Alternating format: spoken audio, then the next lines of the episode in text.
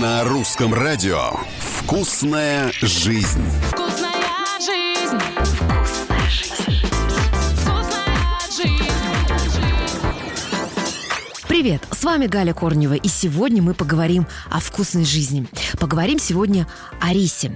А, Дело в том, что рис обладает множеством достоинств. Он не содержит глютена, не вызывает аллергических реакций, богат белками, микроэлементами и клетчаткой. Ну и к тому же в мире существует столько сортов и видов риса, что скучать за столом не придется.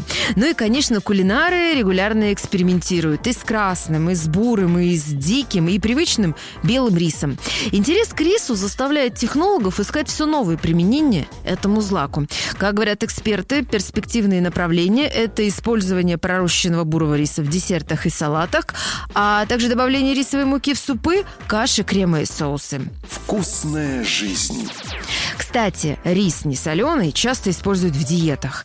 Сбросить вес, как говорят эксперты, поможет утреннее солнце. Согласно исследованиям, если вы завтракаете в хорошо освещенной комнате, а еще лучше под лучами солнца, на свежем воздухе, ваши шансы сохранить стройную фигуру гораздо выше, чем у тех, кто завтракает при искусственном освещении и видит солнце только во второй половине дня.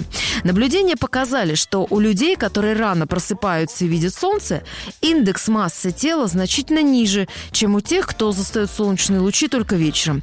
При этом завтрак может быть очень калорийным, очень вкусным и даже может включать в себя сладости.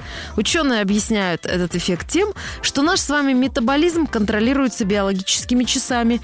И чем раньше мы видим солнечный свет, тем точнее работают эти часы, и метаболизм активируется в первой половине дня. На сегодня это все о вкусной жизни. Ваша Галя Корнева.